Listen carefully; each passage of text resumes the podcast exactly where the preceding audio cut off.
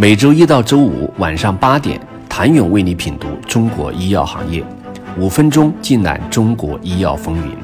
喜马拉雅的听众朋友们，你们好，我是医药经理人、出品人谭勇。风格不一，模式不同，技术领域各有差异，但相同之处是，二零二二年七家创新药企都在寒冬下走出了不一样的节奏。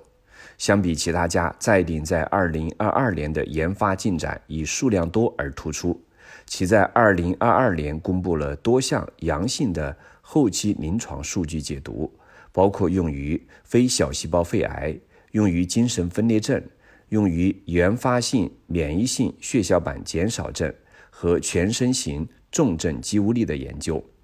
值得注意的是，在鼎与一家全球性生物技术公司的战略合作，进一步深化了公司在女性肿瘤领域的布局。信达生物董事长余德超则表示，二零二三年将是信达生物商业化管线快速成长的一年，有三款产品有望在二零二三年陆续上市，预计到二零二七年将有十五到二十款上市产品。未来五年，信达生物国内产品的收入有望达到两百亿元。十余年间，创新产品从单一化到多样化，信达生物已成功完成了生物科技公司到生物制药企业的蜕变。目前，信达生物有八个产品获批上市，还有三个品种在审评当中，六个新分子进入三期或关键性临床研究，十九个新药品种已进入临床研究。而二零二二年，创新药企的职场剧也是精彩非凡，高潮迭起。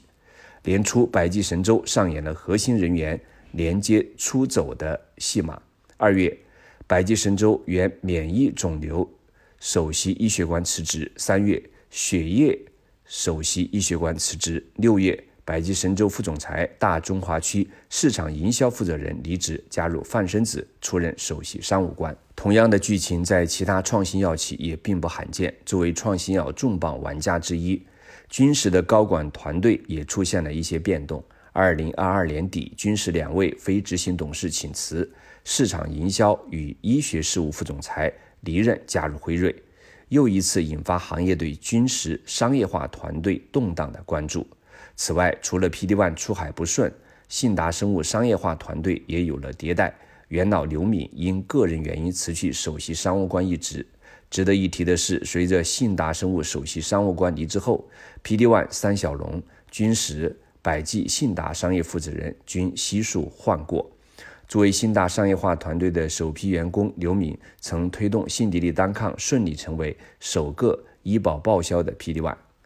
和黄在二零二二年十一月宣布了一项新的战略调整，优先考虑临近后期的研发药物，专注于推动短期内。最有可能产生商业价值的药物，不再对一些早期研究投入更多资源。康管线公告发布当天，和黄执行副总裁、总经理及首席医学官宣布将逐渐卸任在和黄医药的职位。二零二三年一月，荣昌生物副总裁唐刚成为海创药业营销中心副总裁，负责公司产品商业化推广事宜。公开信息显示，在唐刚担任荣昌生物副总裁期间，从零到一完成了市场营销体系搭建及商业推广团队建设，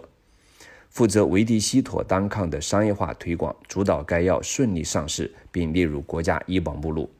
人来人往，创新药企的职场剧背后是创新竞争的激烈现实。谢谢您的收听。想了解更多最新鲜的行业资讯、市场动态、政策分析，请扫描二维码或添加医药经理人微信公众号“医药经理人”——医药行业的新闻与资源中心。我是谭勇，周一见。